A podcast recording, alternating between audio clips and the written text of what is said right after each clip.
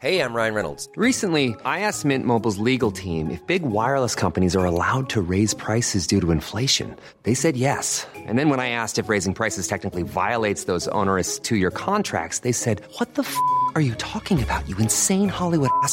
So to recap, we're cutting the price of Mint Unlimited from $30 a month to just $15 a month. Give it a try at mintmobile.com slash switch. $45 upfront for three months plus taxes and fees. Promo rate for new customers for limited time. Unlimited more than 40 gigabytes per month. Slows. Full terms at mintmobile.com.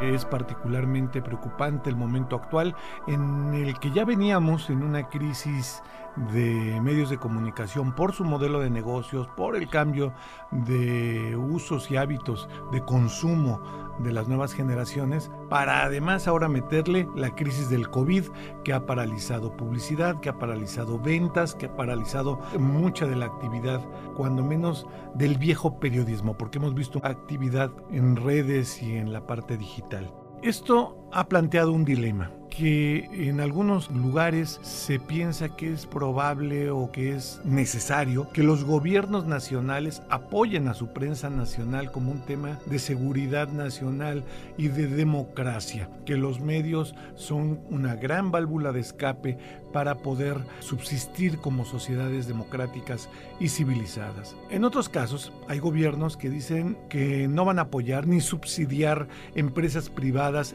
mucho menos periodísticas.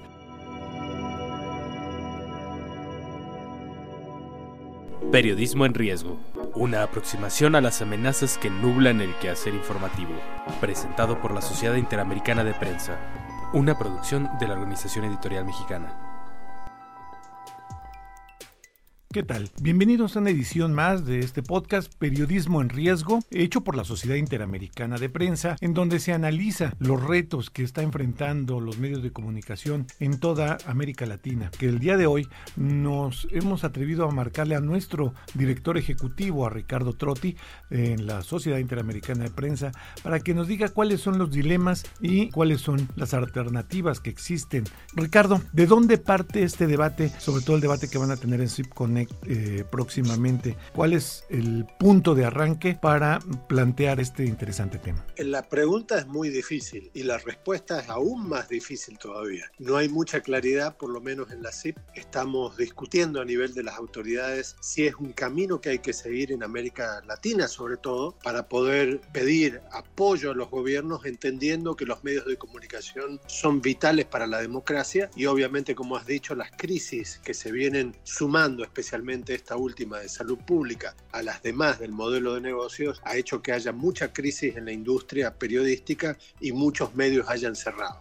Cuando cierra un medio de comunicación hay un grave problema para la sociedad y sobre todo para la construcción de la democracia. Entonces esa es la partida. Ahora, el problema en América Latina, sobre todo, a diferencia de lo que puede suceder en Europa, donde hay modelos y sistemas de políticas públicas para apoyar de parte de los estados a los medios de comunicación, es que en América Latina hay ideologías, hay gobiernos que confunden al Estado o estados que se confunden como gobiernos. Y siempre la historia de libertad de prensa en América Latina tiene que ver con mucho de premios y castigos según los gobiernos y de acuerdo a las políticas editoriales de los medios. Si ponemos el caso de México, podríamos ver que este es el debate actual que hay entre el presidente López Obrador y con los medios de comunicación, muchos de ellos independientes y críticos al gobierno, donde hay una relación más tensa de lo usual de lo que debería haber en una democracia. Lo mismo sucede con muchísimos países y algunos países donde jamás se podría pensar esto porque hay una ideología de gobierno,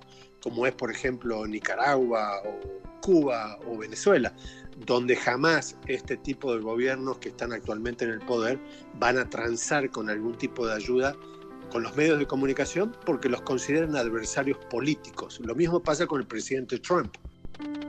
Andrés Manuel López Obrador, 22 de abril de 2020. No hay en México un periodismo eh, profesional, eh, independiente. No digo objetivo porque eso es muy difícil, ¿no? La objetividad es algo muy relativo. Pero ético, Estamos muy lejos de eso. Es parte de la decadencia que se produjo. Y lo mismo en la radio, lo mismo en la televisión. No generalizo, pero sí, este, no supieron eh, entender la nueva realidad. Le siguieron con lo mismo y desesperados, este, eh, optaron muchos por la mentira. Jair Bolsonaro, 7 de enero de 2020. Quien no lee el periódico no está informado y quien lee está desinformado. Tienen que cambiar eso. Ustedes son una especie en extinción. Creo que voy a poner a los periodistas de Brasil bajo cuidados del IBAMA.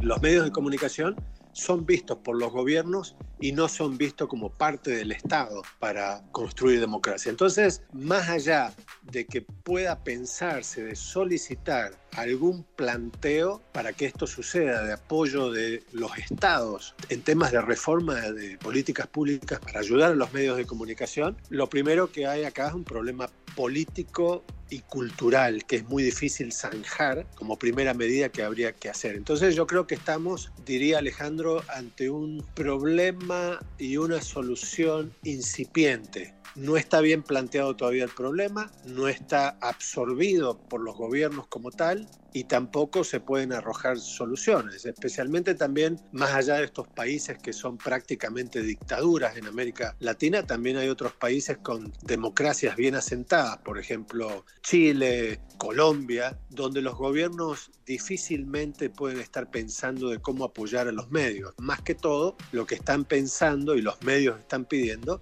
es que se adecuen las políticas generales de apoyo a la industria de todo tipo y que también contemple a los medios de comunicación. Has mencionado algo interesante que es eh, la diferencia con el modelo europeo, donde se concibe que es el Estado, no el gobierno en turno, el Estado el que arropa a este tipo de organizaciones que apuntalan la democracia. En América Latina esa diferencia entre Estado y gobierno se pierde muy regularmente. Ha habido turbulencias inusuales, como tú mencionas, en, países que antes no hubiera uno pensado que hubiera estas cosas, como Estados Unidos con Trump, Brasil con Bolsonaro, México con López Obrador. Bueno, pues esto complica el panorama. Uno debería preguntarse primero, ¿en qué países realmente hay medios de comunicación públicos, con lo que implica ser un medio de comunicación público? Que debe ser un medio totalmente diverso, plural y con autonomía al propio Estado. Y tal vez lo podemos ver en alguna forma en Uruguay, en Chile, en Costa Rica, pero en el resto de los países,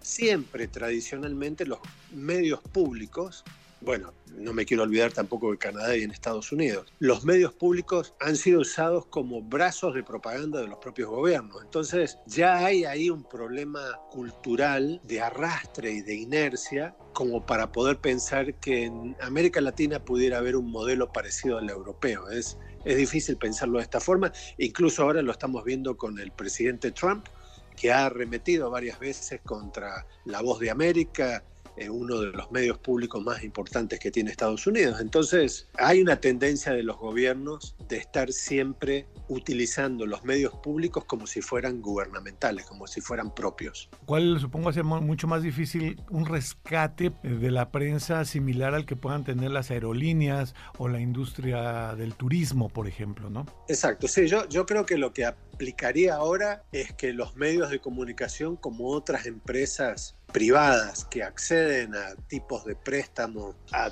todo tipo de beneficios con cuestiones impositivas, pueden aplicarse también a los medios, es decir, no dejar a los medios de comunicación por fuera de las ayudas que existen para cualquier tipo de empresa. Creo que esa debería ser, por lo menos en esta época, antes de que se solucione esta dicotomía entre poder, gobierno y Estado, o república y nación, por lo menos que se trate los medios de comunicación como otra industria general y no como adversarios políticos para negar cualquier tipo de ayuda que se le está dando a una arrocera, a una fábrica de automóviles, a un banco, a una aerolínea, al turismo, como bien has dicho. ¿Tú prevés que si ya venía una doble crisis en los medios de comunicación impresos y electrónicos con la llegada de la pandemia, esta del COVID-19, vamos a ver medios desaparecer, medios tradicionales, grandes, instituciones que en su momento fueron pilares de la libertad de expresión en América Latina? El peligro no son los grandes, porque los grandes pueden maniobrar de alguna forma ante las crisis, ya lo vienen haciendo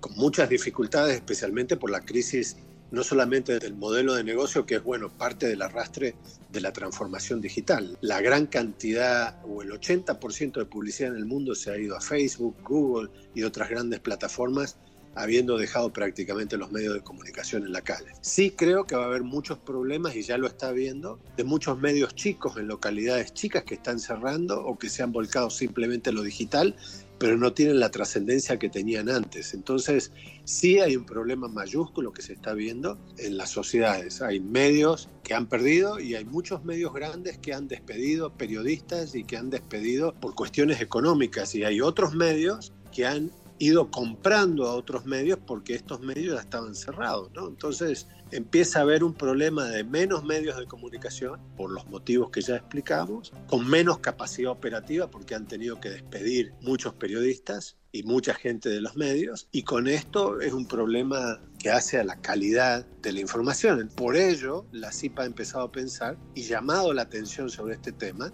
porque es un tema que debe preocupar a la sociedad, no solamente a los medios de comunicación, también a los gobiernos, a, a tratar de fortalecer algunas medidas de políticas públicas para fortalecer a los medios o para comprender que sin medios de comunicación eh, va a haber un grave problema. Yo siempre, siempre, siempre trato de explicar que hubo un estudio muy importante de la Universidad de Notre Dame en 2018 que es elocuente en tratar de establecer la relación estrecha que hay entre medios de comunicación y sociedad. Ellos han estudiado más de mil y pico comunidades donde han desaparecido los medios de comunicación y entonces uno puede ver en esas comunidades, y lo han probado, que ha aumentado la corrupción, han aumentado los impuestos, ha aumentado el problema de licitaciones públicas porque ya el Estado no, no, tiene mucha fiscalización de parte de los medios de comunicación. Es decir, cuando un medio de comunicación falta en una sociedad o hay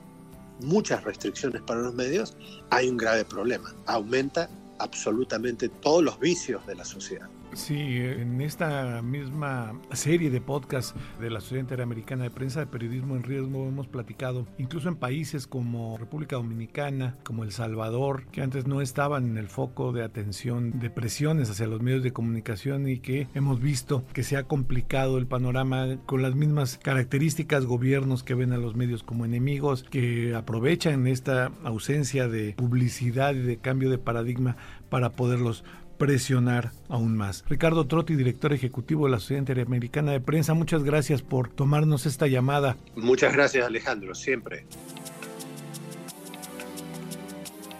En fin, hay apoyos que vendrán, otros que no llegarán por razones ideológicas, por razones económicas, por carencias, que cada quien tiene que escoger el modelo que más les ajuste. Muchas gracias por habernos acompañado en esta edición del podcast Periodismo en Riesgo, un podcast de la Sociedad Interamericana de Prensa, hecho por la Organización Editorial Mexicana en sus estudios de la Ciudad de México. Y también acompáñenos con lo, escuchando los demás podcasts de la Organización Editorial Mexicana, como por ejemplo el de Es en Serie, que coordinan y conducen eh, Rosalinda Palomeque y Alejandra Bretón, quienes los llevan por el fascinante mundo de las series, nos las comentan, nos las anticipan, no nos las spoilean, y creo que es una buena opción de eh, entretenimiento que pues ya lo tenemos en toda América Latina, ya no es propio solamente de un país. Escuche, es en serie. Si usted tiene algún comentario sobre este podcast o alguno otro, háganoslo saber a nuestra dirección de correo electrónico podcast.oem.com.mx o visite nuestra cuenta de Twitter arroba podcastom eh, y ahí estaremos en contacto. Muchas gracias y nos escuchamos en el siguiente de esta edición. Esta es una producción de la Organización Editorial Mexicana.